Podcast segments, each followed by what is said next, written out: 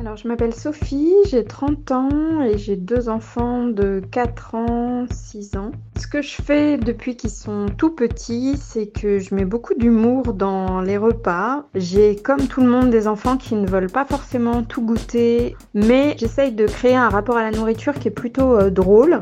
Et donc, euh, je fais des jeux avec eux. Par exemple, je fais quelque chose que ma mère faisait aussi avec moi à l'époque, c'est-à-dire que je pratique euh, l'inversion.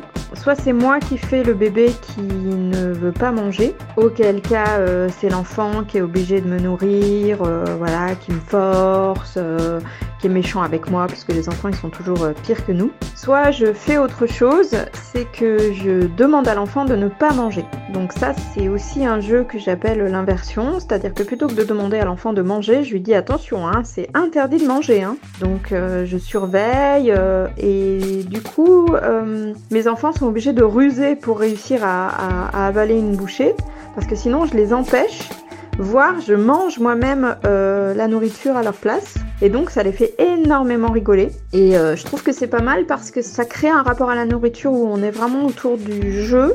Et en plus ils goûtent. Et la plupart du temps, alors je dis pas tout le temps, hein, parce que des fois ils aiment pas du tout et dans ce cas ils termineront absolument pas. Ou mais en tout cas, ça leur permet de goûter différentes choses, de beaucoup s'amuser. Et euh, je sais qu'au bout de 3-4 cuillères, ils me disent euh, Bon, maintenant, maman, t'arrêtes de, manger tout mon repas ou quelque chose comme ça. Ou alors, ils vont me dire euh, Bon, maintenant, maman, j'en veux plus.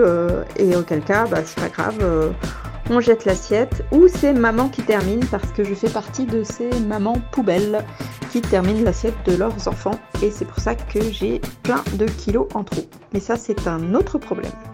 Je sais pas comment c'est chez vous, mais faire manger bébé, l'introduction des aliments solides, les repas, bref, tout ce qui est en rapport avec l'alimentation, je trouve que c'est une vraie galère.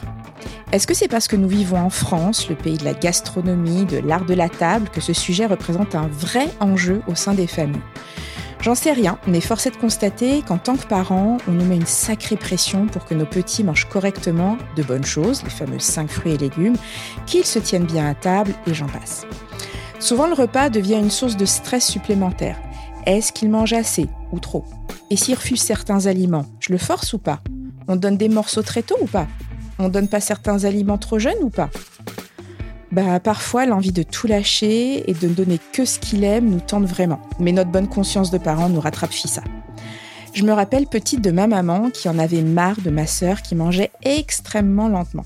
Ça l'agaçait, mais en même temps, elle devait se dire que bien mâcher était important. Un jour, elle s'est énervée à table et elle lui a dit en criant Maintenant, dépêche-toi de manger lentement. L'autre jour, c'est mon mari qui a dit à notre fils à table Arrête de manger la bouche pleine. Bah oui, leur donner à manger, ça peut nous énerver sacrément. On va tenter de se détendre aujourd'hui et de découvrir comment procéder pour que le à table ne soit plus synonyme de au secours. Je reçois pour cela Katia Sabi, infirmière puéricultrice formée à l'oralité positive et cofondatrice du collectif Je suis infirmière puéricultrice qui vient tout juste de se créer.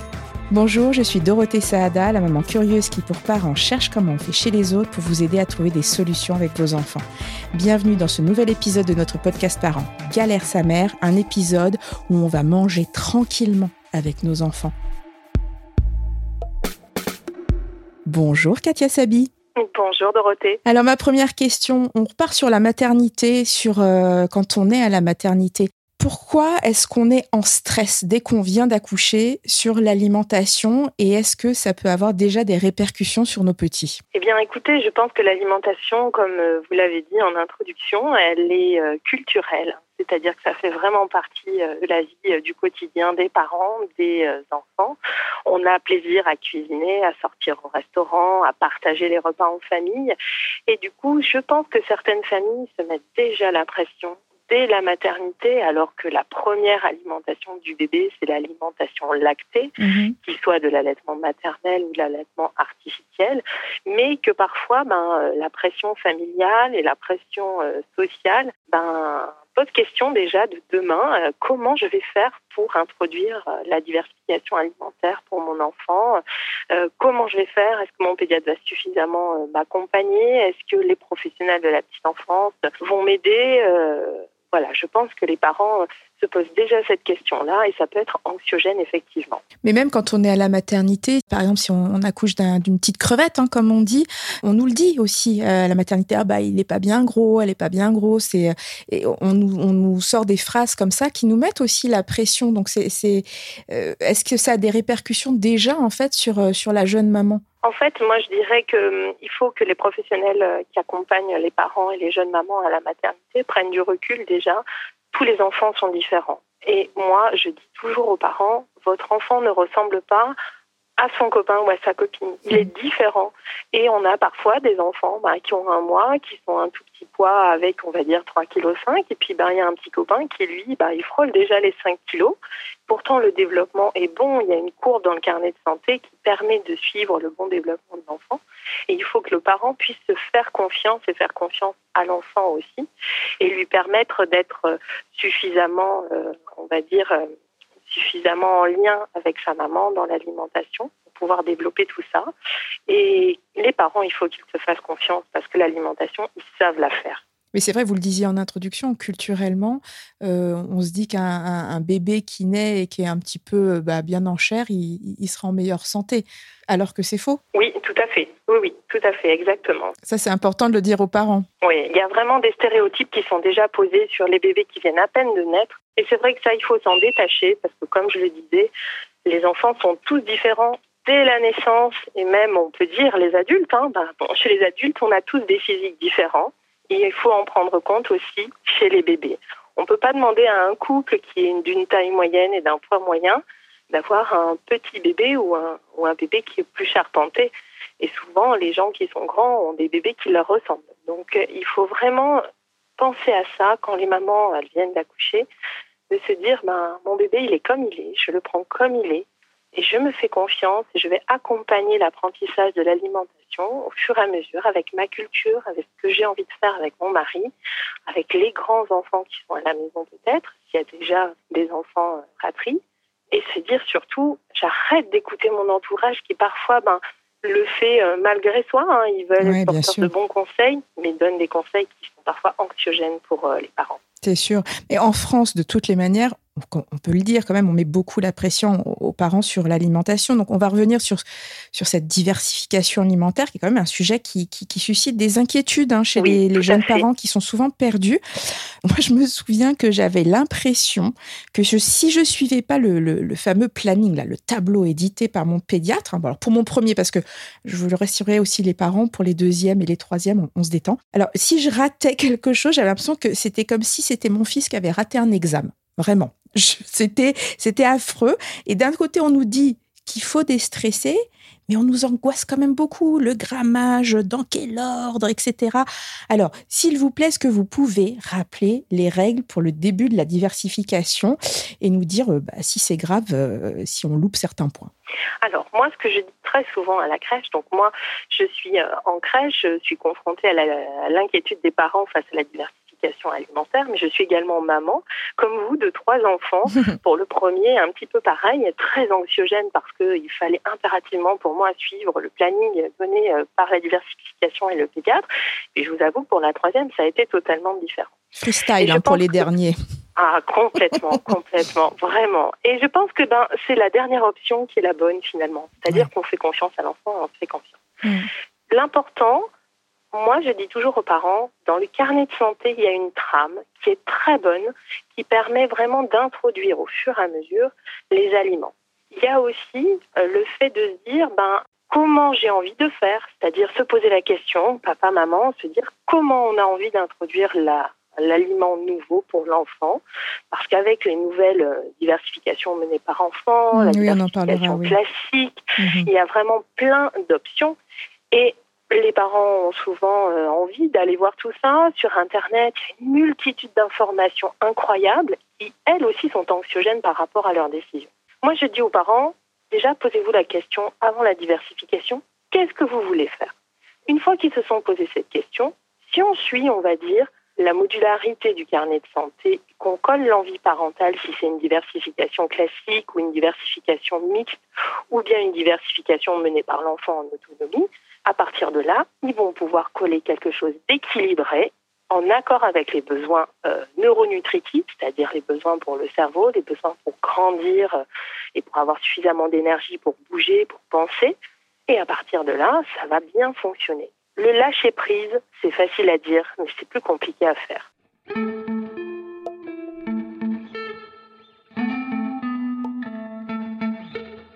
Alors, on commence par quoi exactement, Katia Sabi? Alors, exactement, on commence par présenter les nouveaux aliments qui sont des fruits et des légumes. Mhm. Souvent, j'entends dire, on propose plutôt le fruit parce que c'est sucré, ça donne envie aux enfants. Mais les enfants sont aussi différents. Il y en a qui vont préférer le légume.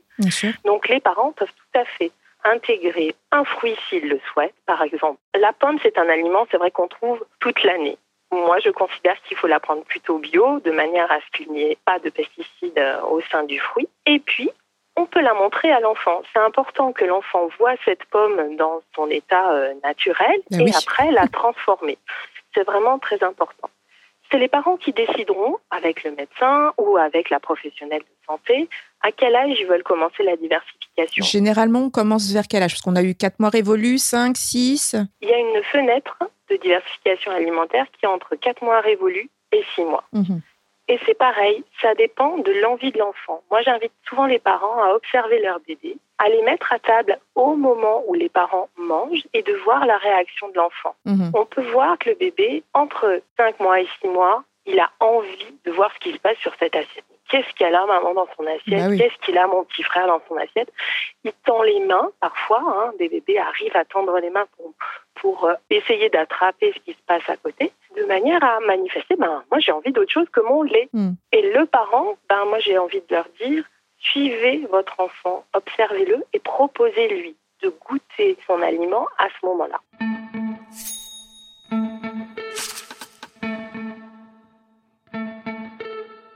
Oui, mais alors moi j'ai une question. Si par exemple, parce qu'on dit bien qu'on commence donc les purées, souvent euh, soit carottes, soit pommes, les, classiques. Si on donne, parce qu'on dit toujours qu'on commence par une cuillerée, je donne une cuillerée à mon bébé, mais alors là il a envie de tout manger. Je, lui donne tout ce que j'ai préparé ou je lui donne qu'une cuillère? Ben moi je dis vous continuez jusqu'à ce que lui n'ait plus envie de manger. D'accord vraiment, il faut leur faire confiance. Les enfants savent, ils connaissent leur, leur satiété. Nous, très souvent, on la perd parce que c'est la gourmandise qui prend le dessus.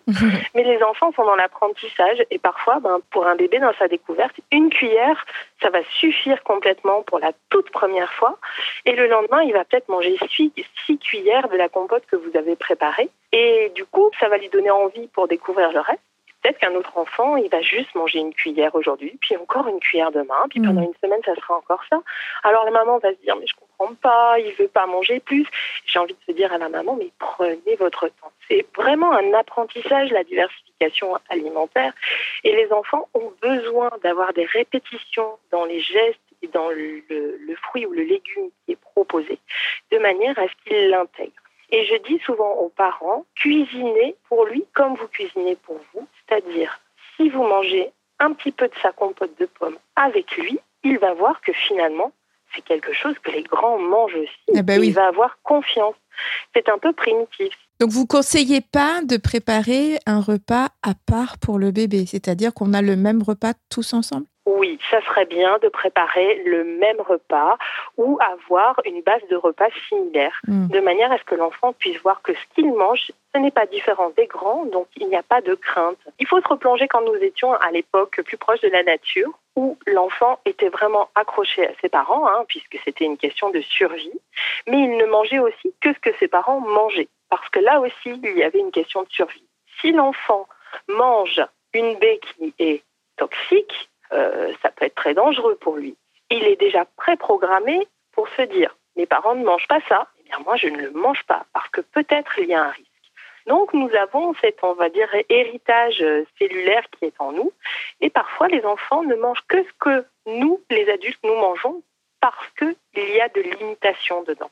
Et ça, c'est très important également, l'imitation, imiter son parent très tôt, faire participer le bébé très tôt à la préparation des repas, c'est-à-dire on le met dans sa chaise haute ou dans son transat, euh, de manière à ce qu'il puisse observer ce que la maman prépare pour euh, le dîner ou le déjeuner. Et la maman, elle explique tout aussi. C'est important de verbaliser, d'expliquer à son enfant, bien, tu vois, je suis en train d'éplucher euh, la carotte, la pomme de terre, je les coupe en rondelles, puis après je vais les faire cuire. Je vais te proposer des, une partie en purée ou une partie en morceaux souples. Et l'enfant, ben, moi j'appelle ça la narration autour du repas. C'est très important parce que ben, il engendre toutes ces informations et un jour il pourra imiter quand il aura développé des capacités de motricité fine et participer à la préparation du repas très tôt, c'est-à-dire vers 15 mois, 18 mois, il pourra déjà participer en ramassant les petits légumes que maman a coupés pour mettre dans la casserole. Voilà. Et ça, c'est très important aussi pour faire apprécier tout à l'enfant, euh, partager ça et le rendre capable d'être acteur de son alimentation. C'est très très important qu'il soit acteur de son alimentation et de pouvoir lui proposer, quand il sera un petit peu plus grand aussi, euh, ben, euh, dans le plat, de choisir au moment de manger dans son assiette, d'avoir ben, peut-être un peu de purée de pommes de terre vraiment purée, et puis avoir une pomme de terre qui fait la taille de la main pour qu'il puisse la prendre à pleine main, avoir son morceau de carotte qu'il puisse prendre à pleine main et puis euh, une petite carotte euh, peut-être euh, râpée crue quand il sera plus grand. Tout ça, c'est très important de montrer que l'aliment peut être transformé dans différentes formes et de le faire jouer avec au moment de manger. Accepter que manger, c'est aussi jouer, découvrir et apprendre. On revient quand même sur des fondements culturels là. Notre génération, on a plutôt entendu dire manger n'est pas jouer, on se tient bien à table, on se sert de ses couverts. Tout à fait. Mais je me, je me confronte aussi, vous savez, en tant que professionnel, avec les professionnels avec qui je travaille, à travailler sur ce fond-là, c'est-à-dire laisser l'enfant manger avec les mains pour ce développement de la dextérité. C'est très important qu'ils apprennent d'abord à manger avec les mains plutôt que d'apprendre à manger avec les ustensiles. Et puis, les laisser découvrir, en mettre partout, euh, ça fait partie du jeu. C'est génial, mais on est d'accord que de rentrer d'une journée de boulot, laisser son enfant patouiller pour se farcir après euh, une heure de ménage, euh, c'est pas très tentant, non? C'est vrai, c'est vrai. Alors moi, des fois, je dis aux parents, eh bien, ce que vous pouvez faire, parce que c'est vrai que ça donne du travail, il existe maintenant euh, des petites choses dans le commerce qui peuvent aider. Alors j'ai vu, je n'ai jamais utilisé, je l'ai jamais vu en pratique, je l'ai seulement vu en vente, un très grand tablier qu'on enfile et qui protège toute la table. Une nappe tablier Sincèrement, je ne peux pas donner une opinion euh, dessus puisque je ne l'ai jamais utilisé. Mais pour les parents, on va dire, les plus stressés du ménage et qui auraient envie quand même d'offrir à leur enfant cette découverte et de trouver un compromis, peut-être que ça peut être un outil qui peut servir. Après, moi, ce que j'ai déjà fait en tant que maman, c'est mettre une grande nappe cirée par terre, mettre la chaise haute par-dessus et laisser patouiller mon enfant. Et ça m'a évité, on va dire, euh, de passer plus de temps à faire le ménage. Voilà, donc c'est à savoir ce qu'on veut. Ou on peut très bien dire à l'enfant, eh bien écoute, moi, le week-end, j'ai le temps, je t'offre la possibilité de patouiller dans ton assiette et d'en mettre à côté et tout ça. Mais la semaine, c'est un peu plus compliqué pour moi. Tu vois, on est pressé, il faut respecter l'heure du sommeil, j'ai les grands à m'occuper. Euh, euh, voilà, papa, il rentre tard, euh, moi aussi, demain, je vais rentrer tard. Peut-être que je vais être moins attentive et il faut surtout déculpabiliser. Vous, enfin, les mamans et les papas font comme ils peuvent. Mais on n'est pas tous égaux, nous les parents. Pourquoi certains euh, montent dans les tours euh, dès qu'un enfant euh, se met en met partout ou ne finit pas son assiette et d'autres restent ultra zen? Il y a une histoire de trauma derrière ou pas?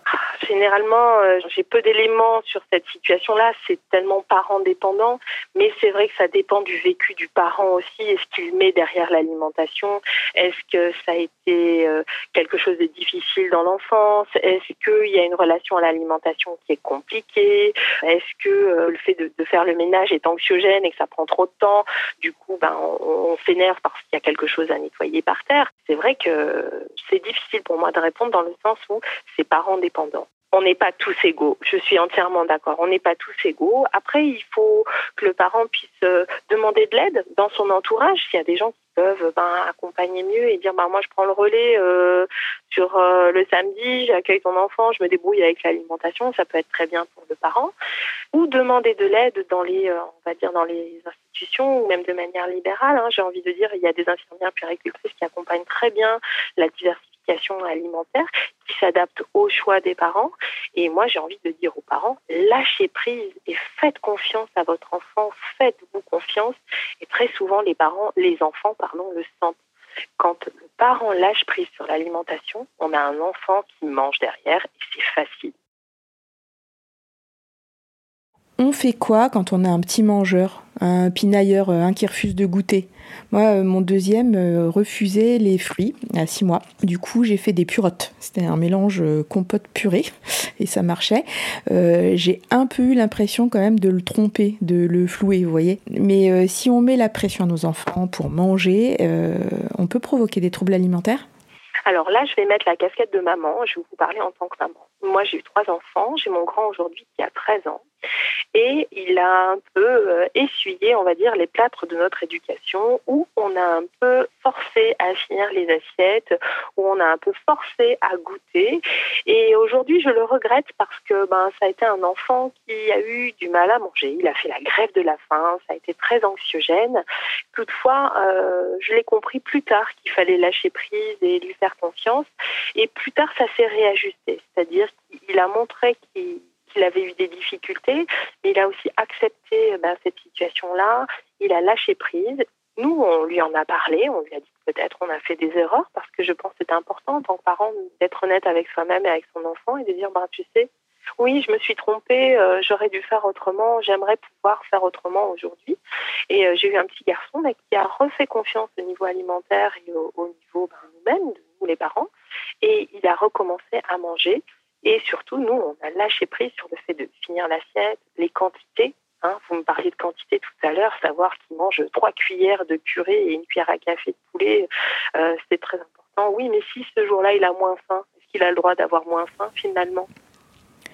Vous nous dites d'être à l'écoute de son appétit. Mais si nous renversons l'assiette sur la tête euh, ou jette par terre euh, toujours le même aliment, d'un, c'est euh, agaçant. Euh, de deux, on a un peu peur qu'il loupe l'apport nutritif de cet aliment et s'il essaie même pas de le goûter, euh, bah, qu'il l'aime jamais. Est-ce que vous avez un truc? Moi, je dis que l'apport nutritif se fait sur une semaine pour un peu voir la globalité des choses. C'est-à-dire qu'on ne peut pas dire que sur une, une journée, l'enfant va mourir de faim dans le sens où on dit que quand un enfant ne mange pas, il sait pourquoi il ne mange pas et il faut lui faire confiance.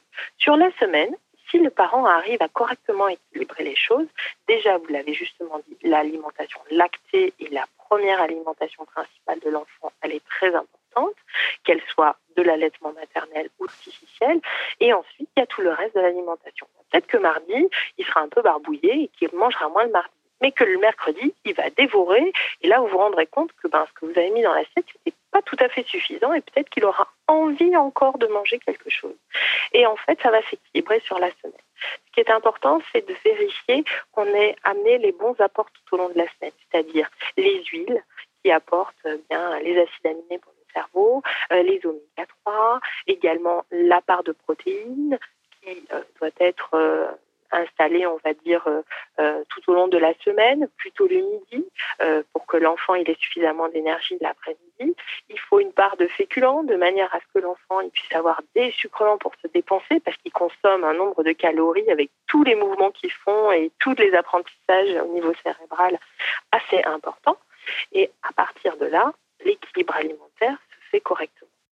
On fait confiance et on repropose. Un apprentissage se fait sur le sens de la répétition. Un enfant entre 0 et 2 ans apprend dans la répétition perpétuelle.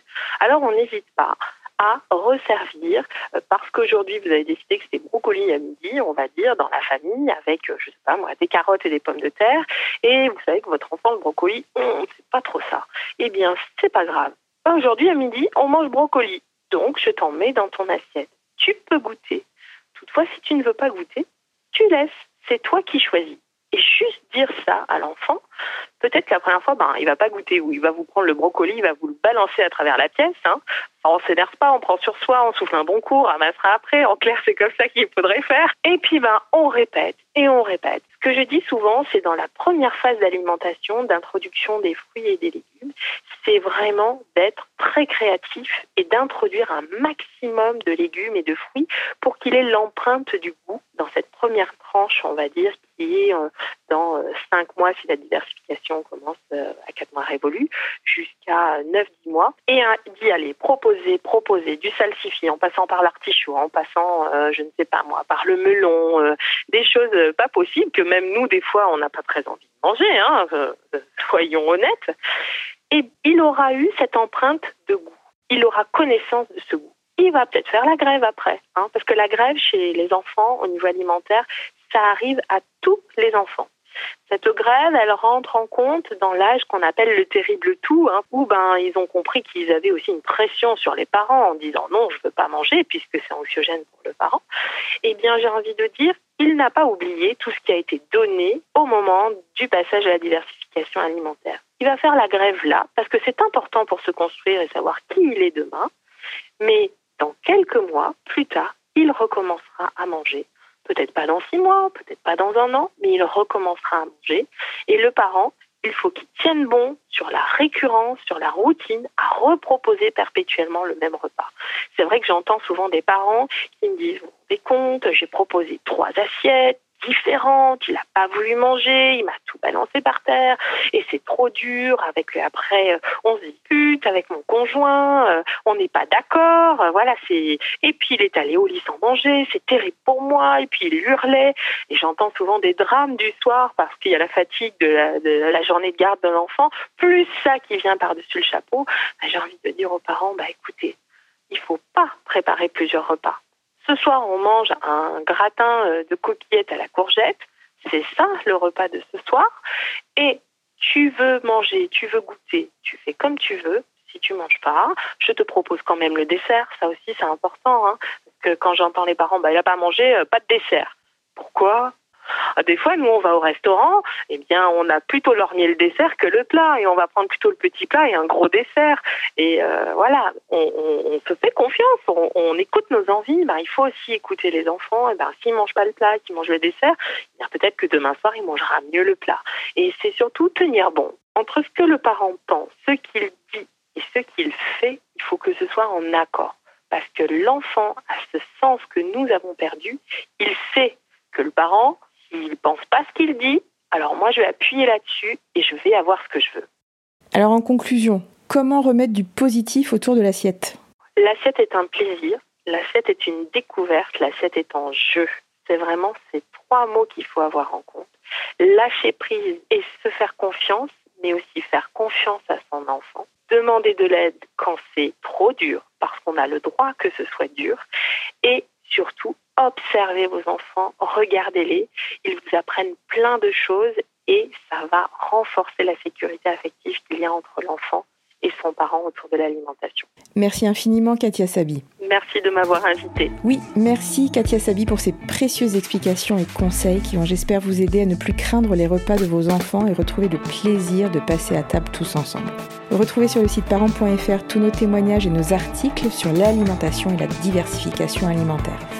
Vous pouvez nous écouter sur Spotify, Deezer, SoundCloud et toutes les plateformes de podcast. Si vous avez aimé cet épisode, n'hésitez pas à nous laisser des commentaires, mettre des étoiles sur Apple Podcast. Écrivez-nous sur le Facebook, l'Insta de parents ou le forum de parents.fr, on a hâte de vous lire. Je suis Dorothée Saada et je vous ai présenté ce podcast réalisé par Nicolas Jean et co-réalisé par Estelle Saintas. À très vite pour le prochain épisode de Galère sa mère.